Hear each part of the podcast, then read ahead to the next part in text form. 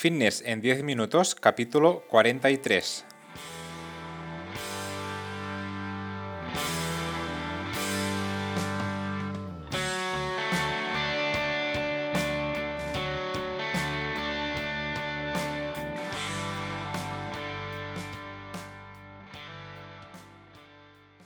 Bienvenidos un día más, un episodio más a Fitness en 10 minutos, capítulo número 43 del día 9 de noviembre de 2020.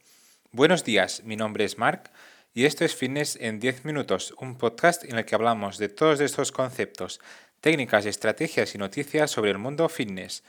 Todo lo relacionado en entrenamiento, nutrición, suplementación, recetas y consejos para conseguir un estilo de vida más saludable. Hoy un programa que voy a dedicar a todas aquellas personas que les encanta el café y que no pueden empezar el día si no se lo han tomado. Yo soy uno de ellos. Y aquí me tenéis grabando el podcast de Buena Mañana con el café aquí al lado. Es imprescindible.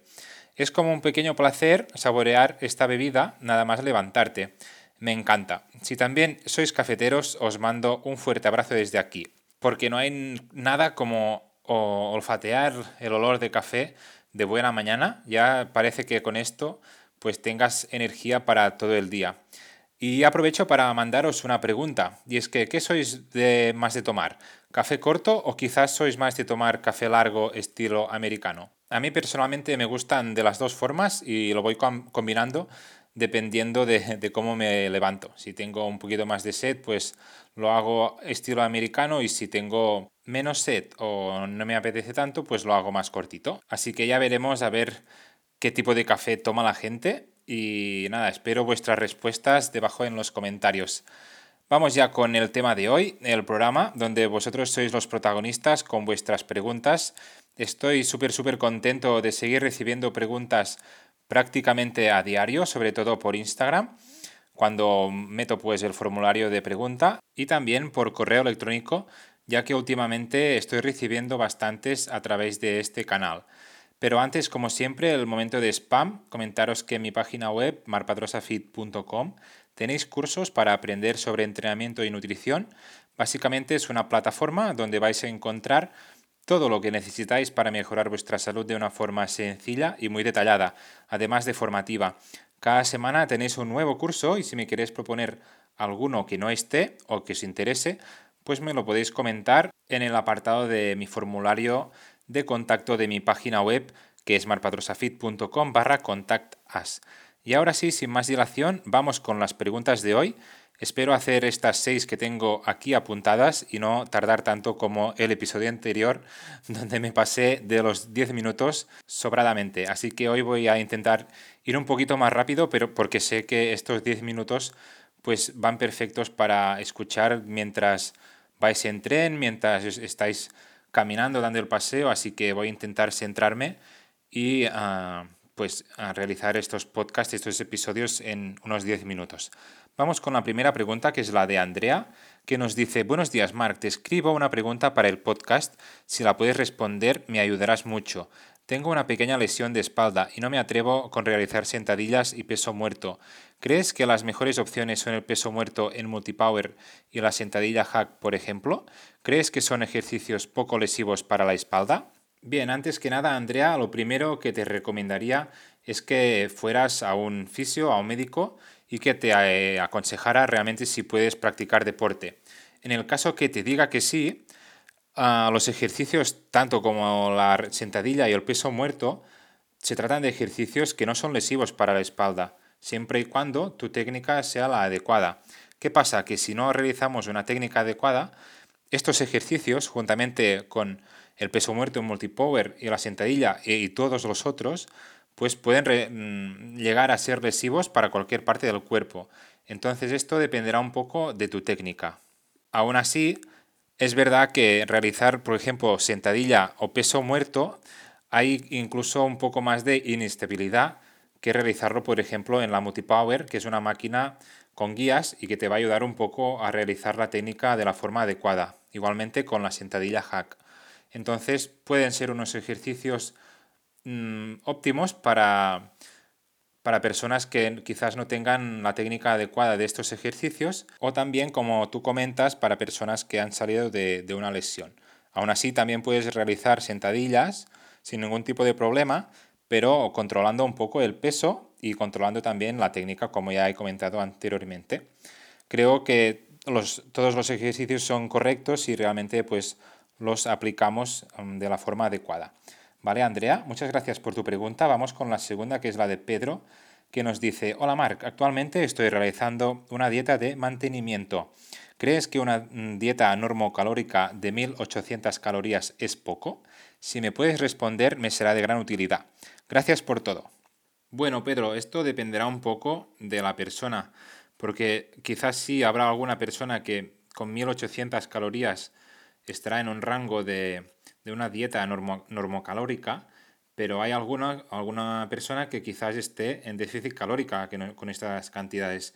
Entonces me faltarían datos para saber si realmente ah, con estas calorías pues vas a estar en, este estado. Necesitaríamos el peso, la altura, la actividad física que realizas a diario, etc. ¿Vale? No, no te puedo eh, decir una cosa exacta con los datos que me presentas. Entonces, si me quieres argumentar un poquito más tu pregunta, pues me lo puedes volver a preguntar sin ningún tipo de problema. Vale, Pedro. Vamos con la tercera pregunta, que es la de Ángel, que nos comenta, buenos días, Marc. ¿Cómo me recomiendas dividir los entrenamientos si hago deporte cuatro días por semana? He probado unos cuantos tipos y estilos y no sé cuál es el mejor. Un abrazo. Yo en este caso, Ángel, te recomendaría aquel entrenamiento en el que te sientas más a gusto.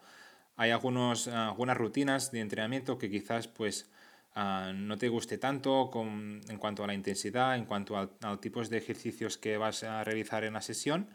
Y entonces, pues es mucho mejor ah, realizar aquellas ah, eh, rutinas que realmente te sientas cómodo, tus sensaciones pues sean buenas y te adaptes perfectamente y realmente también consigas progresos con esta rutina. Para ganar masa muscular, como bien sabes, se debe crear un progreso en tanto en en el levantamiento de pesas o, en, el, número de repeticiones y en el tiempo de descanso.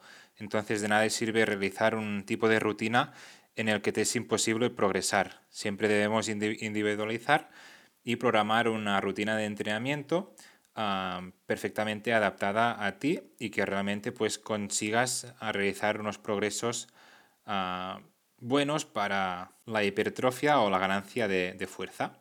Y en cuanto a lo que me comentas de, entrenar cuatro días, yo el entrenamiento que más utilizo en este caso es de empuje tirón a tren inferior y luego un cuarto día de especialización donde suelo meter ejercicios más específicos como puede ser algún ejercicio de hombros, algún ejercicio de, de brazos, de bíceps y tríceps o incluso de gemelos.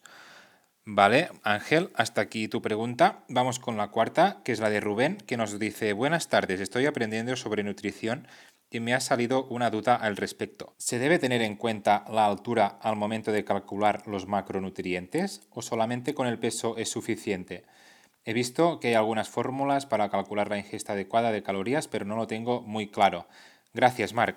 Sí, si lo buscas en Internet mm, vas a encontrar infinidad de, de fórmulas donde te van a, decir pues la ingesta que tienes que consumir según tu objetivo, según tu peso, edad, altura y todos esos parámetros son los necesarios para estas fórmulas. Entonces, ah, para la pregunta que me comentas, si es necesario tomar también la altura, por supuesto, y muchos otros factores que también intervienen en tu día a día, como puede ser la actividad mm, realizada, el trabajo, eh, etcétera, etcétera. Entonces, mm, hay bastantes factores a tener en cuenta a la hora de calcular un plan nutricional adaptado al deportista.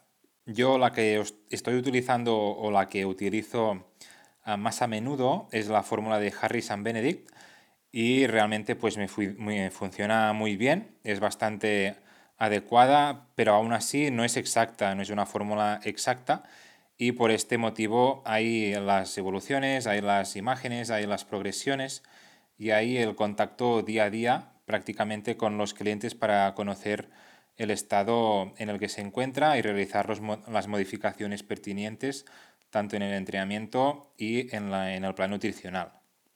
Así que es un cómputo de muchos factores que se deben tener en cuenta para calcular ah, los macronutrientes de una persona. Vale, Rubén, vamos con la quinta pregunta, que me he vuelto a pasar del tiempo, pero las, las termino muy rápido, que es la de Teresa. Hola Marc, hace unos tres años que estoy haciendo fuerza en el gimnasio y me gustaría mejorar la técnica de la sentadilla principalmente. Sobre todo noto que tengo poca profundidad, tengo un rango de movimiento muy poco elaborado y me gustaría mejorarlo. ¿Qué consejos me das para mejorar la profundidad de la sentadilla? Gracias por todo lo que nos aportas a diario. Muy buena pregunta, Teresa. En este caso, ah, puede ser por dos motivos que tengas poca profundidad. En primer lugar, por una poca dorsiflexión de tobillo. Y por otro lado, puede ser por una poca movilidad en la cadera. Entonces, lo que debemos hacer en, estos casos es mejorar estas, estas, flexiones. ¿Y cómo lo podemos hacer? Pues ah, realizando estiramientos. Y se pueden hacer tranquilamente con el propio, propio peso corporal, también se pueden hacer con gomas, con, con movilidad específica en esa zona. Entonces, con realizando este tipo de ejercicios vas a mejorar las articulaciones de, que te he comentado, tanto del tobillo como de la cadera, va a mejorar tu movilidad y vas a conseguir una mayor profundidad en este ejercicio que me comentas que es la sentadilla. Así que muchas gracias Teresa por tu pregunta. Vamos ya con la última, que es la de Silvia, que nos dice, buenos días Marc, siempre he sido de tener bastantes problemas digestivos. ¿Crees que la glutamina puede ser un buen suplemento para mejorar estos problemas. Ah, muchas gracias por todo y espero que me puedas responder a mi duda. Un saludo. Pues antes que tomar ah, cualquier tipo de suplemento, intentaría buscar la solución en la base, en lo que comes, ¿vale? Que quizás con esto encuentras la solución. Entonces, ah, lo más recomendable que te diría es que empezaras por esto, por controlar un poquito lo que estás comiendo, mirar realmente si lo que comes te está sentando mm, correctamente, que lo más probable es que no, si no tendrías estos problemas digestivos. Y en todo caso, si no te funciona, pues puedes ayudarte con glutamina, que es ah, un suplemento que ha sido mm, extensamente estudiado y que realmente aporta beneficios en este aspecto. Pero como ya te digo, antes que nada, valoraría realmente lo que estás comiendo y realizaría pequeños cambios para ver si tu sistema digestivo ah, ah, pues realiza mejoras y en todo caso de esta forma poder evitar mm, tomar suplementos, ya que es más importante, creo yo, ah, solucionar un tema de base antes que colocar parches con suplementos y, y demás. Así que espero haberte resuelto también tu duda, Silvia. Hasta aquí el programa de hoy, el episodio 43 de Fitness en 10 minutos. Espero que os hayan servido mis respuestas de hoy y que os haya dado un poco de luz a todas vuestras dudas, que no han sido pocas. Pero yo, como siempre, encantado. Ya para terminar, como siempre, deciros que me haréis súper contentos si os apuntáis a este podcast, que cada día va a más también estaré encantado si lo compartís en vuestras redes sociales e incluso si dejáis valoraciones de 5 estrellas en iTunes, me gusta y comentarios en iBox y en Spotify, que son prácticamente las plataformas donde me vais a encontrar. Yo a cambio voy a publicar de forma regular, como cada lunes, ya lo sabéis, para no perder la costumbre y crecer juntos en esta aventura. Gracias por siempre estar ahí al otro lado escuchándome y apoyándome. Nos escuchamos el próximo lunes. Que tengáis una super semana.